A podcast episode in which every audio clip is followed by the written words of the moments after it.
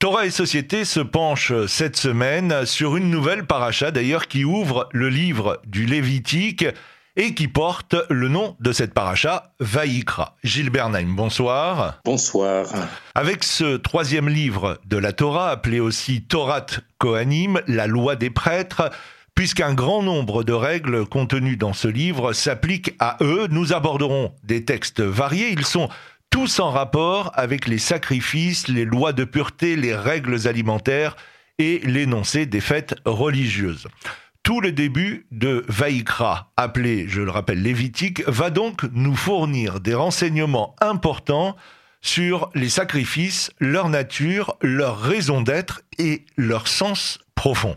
Oui, les sacrifices, les, plus exactement les offrandes qui sont apportées à Dieu, couvre euh, la première partie du livre de Vaïkra, le Lévitique.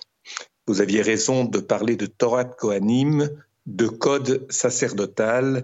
C'est plus juste que, d'abord, qu'un livre, que ça, ça élimine le seul caractère euh, du sang dans le sacrifice. Par ailleurs, il n'est pas question que d'offrande à Dieu, il est aussi question du statut du prêtre, du grand prêtre, de ses vêtements, de ses obligations, de ses rituels.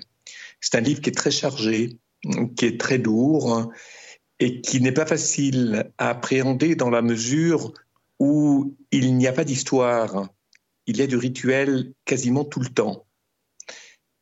J'ajoute que ce livre, mais nous le savons, est en quelque sorte hors temps la fin de l'Exode, Shemot, le début des nombres, Bamidbar, se situe au même endroit, au même, au même instant.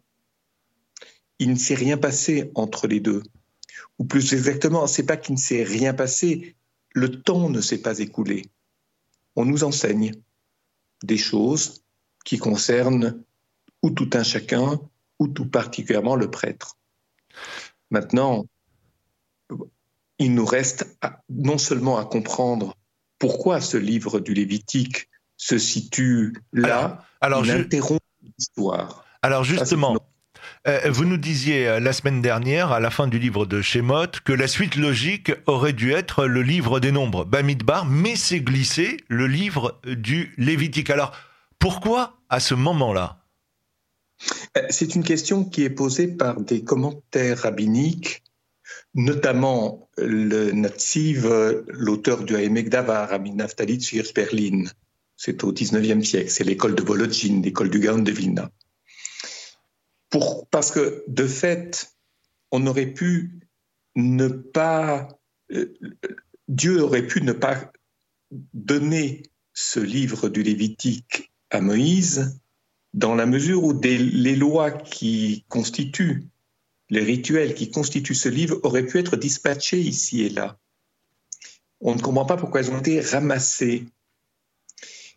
Comme si, au moment, à un certain moment, c'est-à-dire celui qui précède l'entrée sur la terre d'Israël, parce que lorsque nous entrons dans le livre des nombres, nous sommes au début de la deuxième année, à compter de la sortie d'Égypte, mais très vite, les préparatifs de sortie du désert pour amorcer la conquête de la terre d'Israël, je dirais, ces indices sont présents dans le texte.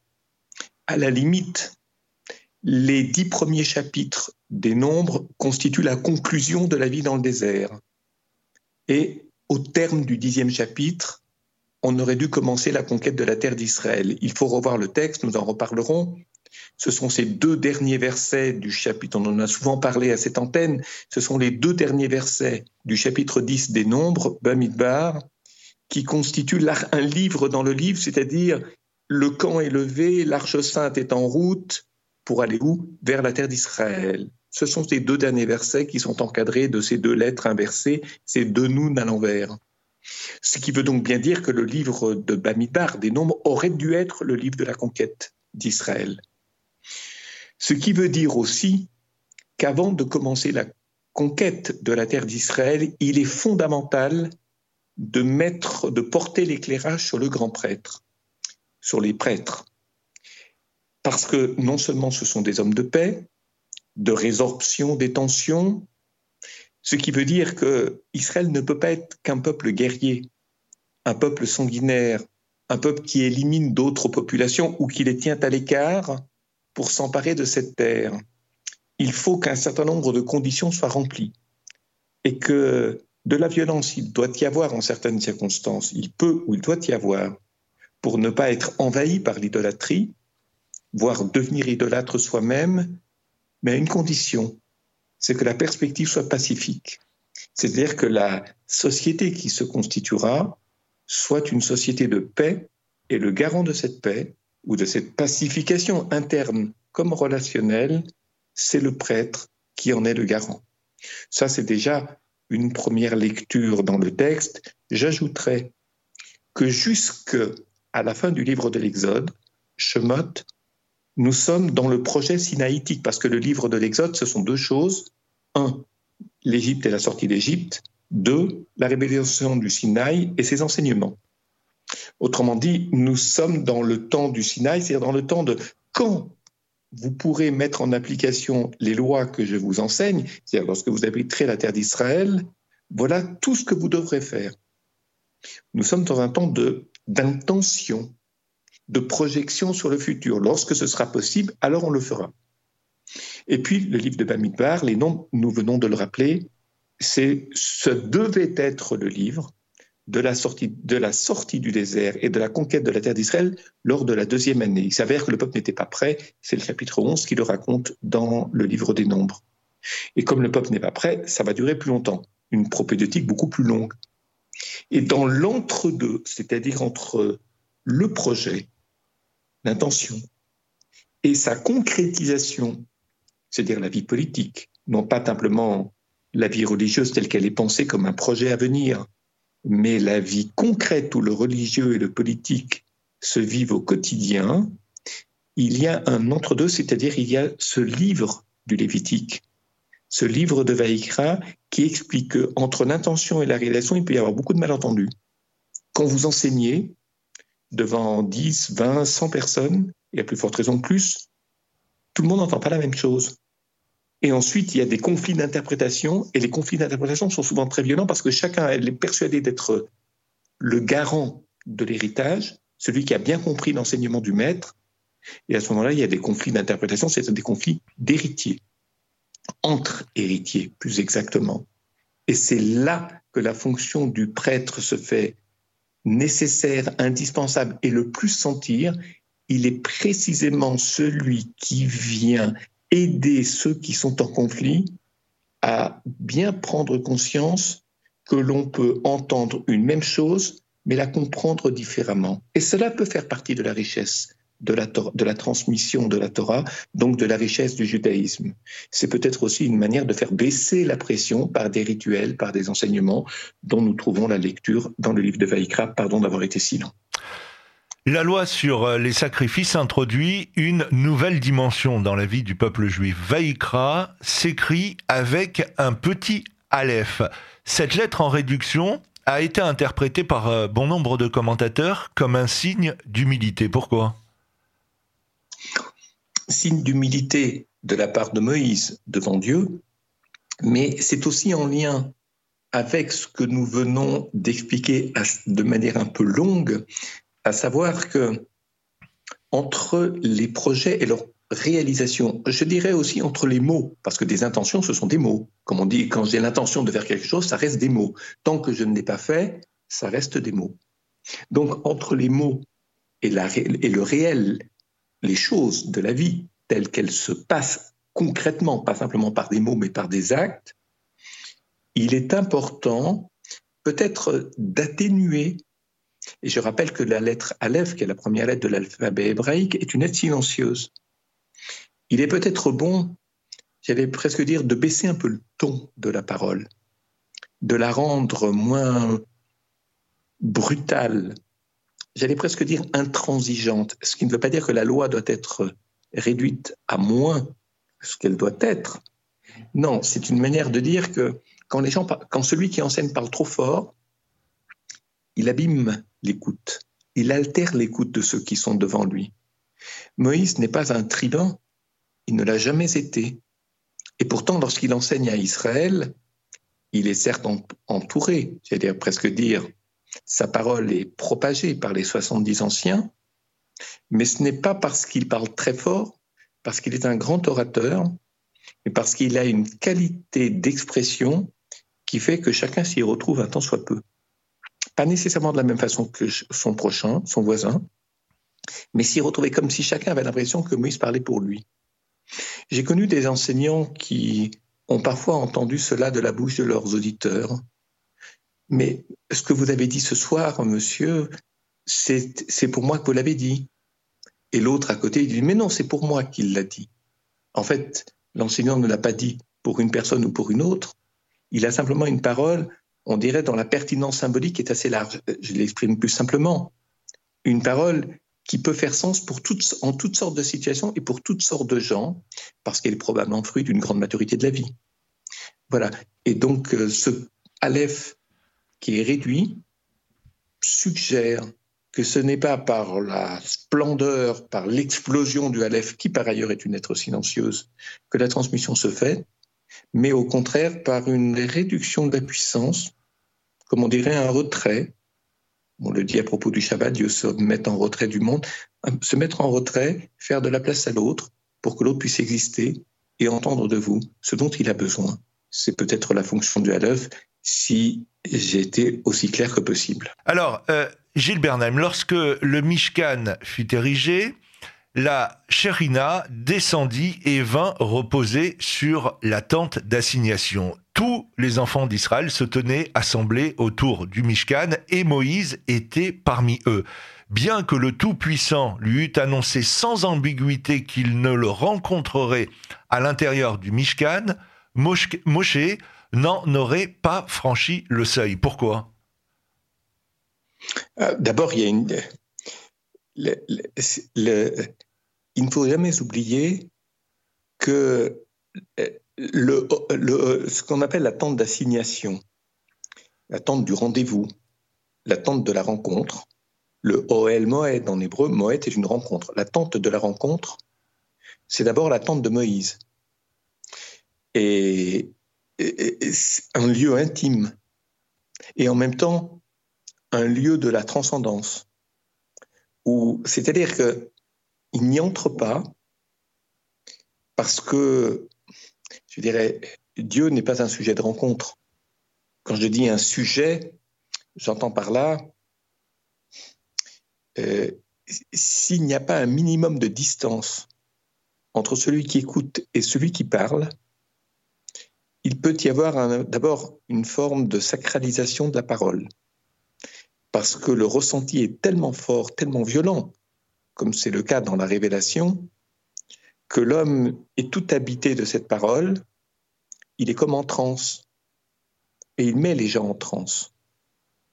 Vous avez des faux prophètes, vous avez des chefs de secte, vous avez des gens un peu illuminés qui se prennent comme pour comme qui se prennent comme des porte-paroles de quelque chose de très grand et parfois de Dieu dans les religions monothéistes ils entendent, ils s'identifient à la limite. comme cette expérience intérieure est tellement violente que ils, disent à ceux qui les écoutent que nul ne peut contester cela, ni remettre en question, ni en douter, ni même peut-être poser des questions. Parce que toucher à celui qui se vit comme un prophète, c'est comme toucher à Dieu. Et donc questionner l'un, c'est comme questionner Dieu. Et je dirais, la, transe s'accompagne d'un ressenti de certitude très fort, de conviction très forte. Et plus une conviction est forte, moins elle n'appelle de discussion. C'est ce qui s'est joué autour de la tente d'assignation, d'où la distanciation qui est de mise chez Moïse dont il faut toujours rappeler, un, qu'il n'a pas vu Dieu de face, mais il a vu sa nuque. Quand on dit panim el panim, Ce n'est pas qu'il l'a pardonnez-moi l'expression, même si elle ne veut pas dire grand-chose pour nous, il ne l'a pas vu les yeux dans les yeux, en face à face. C'est la nuque du divin. Je ne sais pas en parler et je ne le ferai pas. Et, par ailleurs, Moïse est un homme de, un homme d'humilité, comme vous l'avez souligné tout à l'heure, de grande humilité, de la plus grande humilité qui soit. Alors, on énumère dans cette paracha les différents animaux susceptibles d'être apportés comme sacrifice. Ceux-ci sont toujours des animaux purs, domestiques et mangeables d'après la Torah. Le taureau, le bouc, la chèvre, l'agneau, la brebis, le bélier, la tourterelle, la colombe. S'ils sont mangeables, purs ou cachers, c'est qu'ils sont porteurs d'une dimension humaine. Une identification est possible sans que cela renie la vocation de l'homme. On ne sacrifie pas, par exemple, un lion ou un serpent ou un chat ou un chien. Vous avez raison. Euh, vous touchez à deux questions centrales. Euh, la nourriture, les animaux qui sont purs obéissent à des critères qui sont porteurs de symboliques de, la, de ce qu'on appelle d'une symbolique de vie et non pas d'une symbolique de mort. Je m'explique. On dit souvent en français que l'on est ce que l'on mange. C'est une expression qu'on entend parfois. C'est un tout petit peu plus subtil que ça. C'est pas que l'on est ce que l'on mange, c'est plus exactement ce que l'on, notre manière d'être en relation doit se faire, doit se vivre selon le mode symbolique, c'est-à-dire selon ce que signifient ou peuvent signifier les critériums anatomiques, par exemple, de l'animal. Parce que vous citiez des animaux et des oiseaux, etc. Lorsque l'on définit les critères de l'animal pur en opposition à l'animal impur, on y voit ce qu'on appelle des signes de vie. L'exemple qui n'est pas le plus facile, mais qui est souvent rapporté par les kabbalistes, c'est celui du mammifère ruminant, c'est-à-dire l'animal qui n'a pas de dents coupantes à la mâchoire supérieure, mais qui a des sabots fendus. Ça, tout le monde le sait, ou beaucoup de gens le savent. Qui dit sabot fendu dit trace déterminée sur le sol, donc une identité de l'animal qui est reconnaissable à sa trace je suis jugé sur ce que je fais plus que, sur ce que je dis. Je peux dire ou penser des choses et ne pas les faire. Ce que je fais dit ce que j'ai été dans ma vie. Ensuite, il y a l'absence de dents coupantes à la mâchoire supérieure. La mâchoire inférieure envoie la rumination, la mâchoire supérieure envoie au cerveau. Et la symbolique qui est ici proposée est celle de la dent coupante, c'est-à-dire une dent qui sépare ce qui est à droite, ce qui est à gauche. Lorsque l'on pense, le champ de la réflexion est incommensurable. Je dirais qu'il est illimité. Il n'y a pas des choses qui sont interdites de penser et des choses qui sont autorisées de penser, à condition que l'acte soit rigoureux, juste et aussi parfait que possible. Il y a une manière d'être dans la pensée. Je ne dis pas qu'elle est folle, mais elle est très ouverte. Un juif s'autorise à penser, je dirais, bien au-delà des conventions humaines. Je ne sais pas si c'est pour ça qu'il y a tant de prix Nobel. Je ne sais pas si c'est pour ça qu'il y a des esprits tellement, ce qu'on appelle des génies potentiels ou réels. En tous les cas, ce besoin de penser, de réfléchir habite le peuple juif. Ce n'est pas la seule raison, bien évidemment. À une condition, c'est qu'au niveau des actes, justesse, rigueur, discipline, permanence soient prises en compte.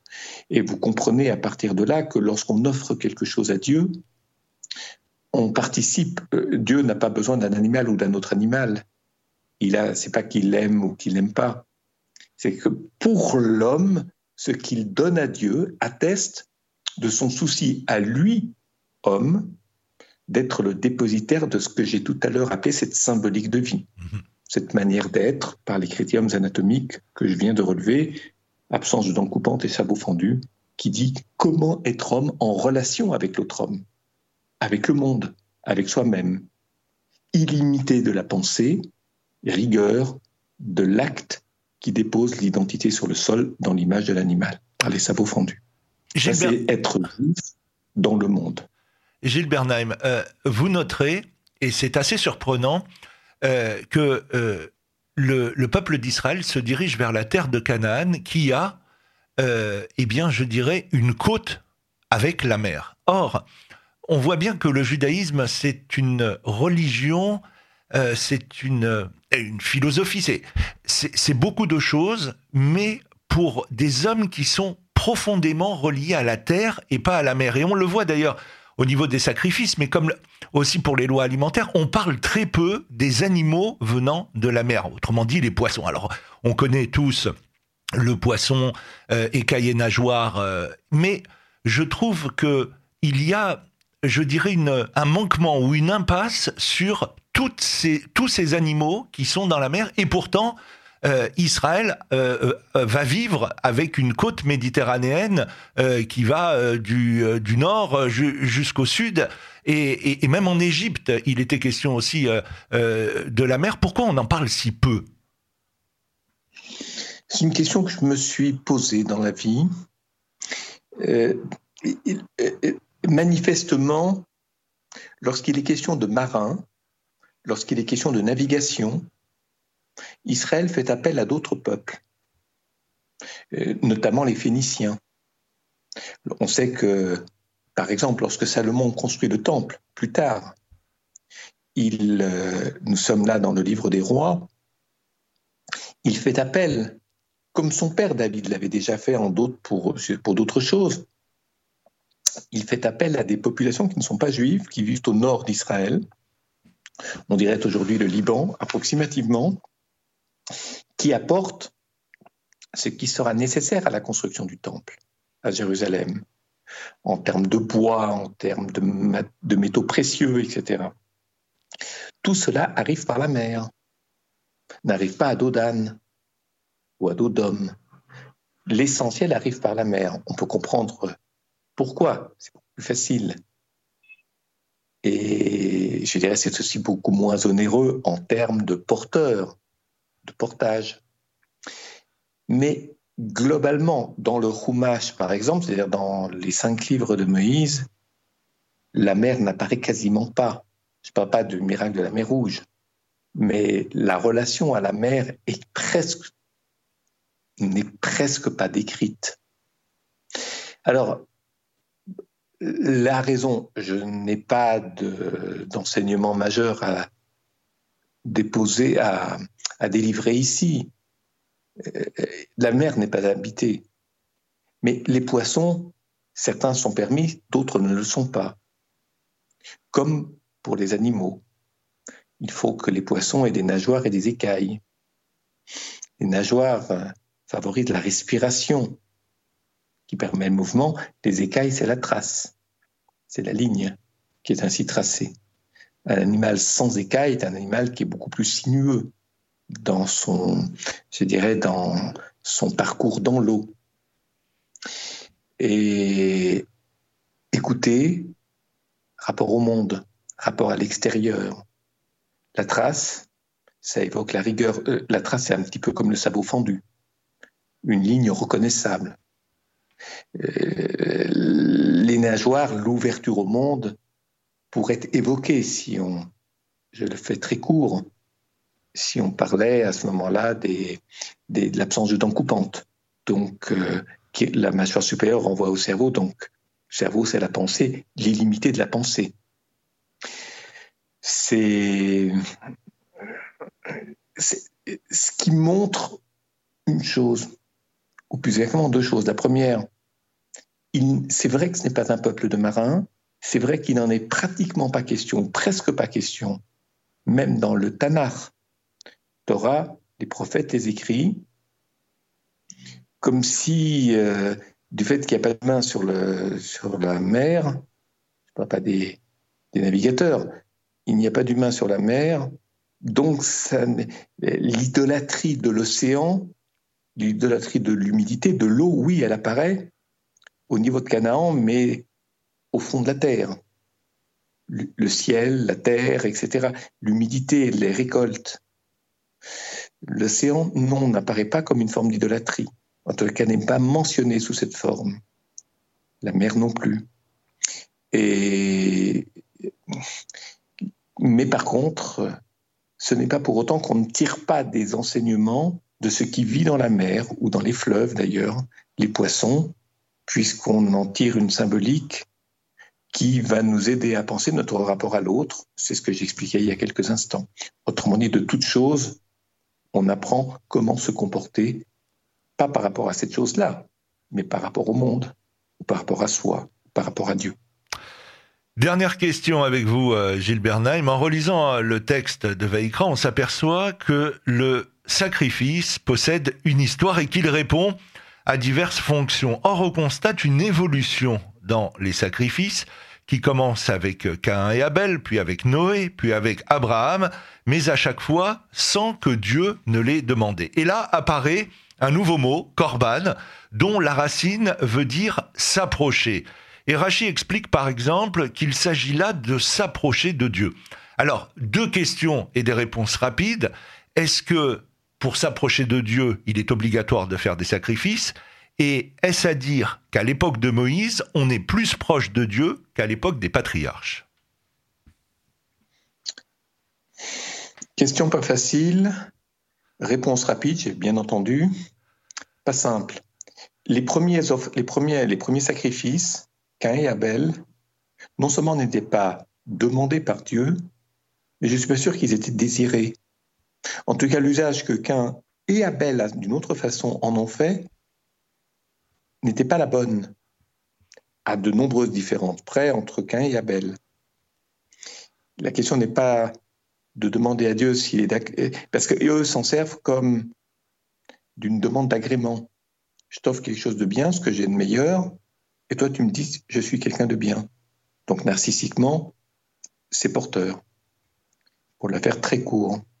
Je laisse les patriarches de côté, mais lorsqu'on arrive à Moïse, ce problème, est-ce qu'il vaut mieux faire quelque chose sans obligation ou en étant obligé? Paradoxalement, c'est en étant obligé qui est l'option privilégiée. Parce que si je le fais quand j'en ai envie, c'est que j'attends quelque chose en retour. Si je le fais parce que je suis obligé, je ne peux pas en attendre à chaque fois quelque chose en retour ne serait-ce que parce que c'est répétitif et ça peut devenir lassant. À nous d'agir de sorte que ce ne soit pas. À nous d'agir même si nous ne nous sentons pas gratifiés par quelque acquiescement ou quelque reconnaissance en retour. Tout au moment du Sinaï, avec les lois d'Atora, on va obliger, on va mettre le désir à l'épreuve de la loi. C'est une expression que nous avons souvent employée. C'est pas simplement parce que je désire quelque chose. Quand je désire, c'est parce que ça me fait plaisir, donc j'y trouve une gratification. Par contre, lorsque je suis obligé, je le fais même si je ne trouve pas de gratification en retour. C'est le fameux Nasevenishma dont nous avons souvent parlé. Gilles Bernheim, je vous remercie. On se donne rendez-vous la semaine prochaine pour un nouveau numéro de Torah et Société. Il sera question, bien évidemment, de Pessar. Bonsoir. Bonsoir.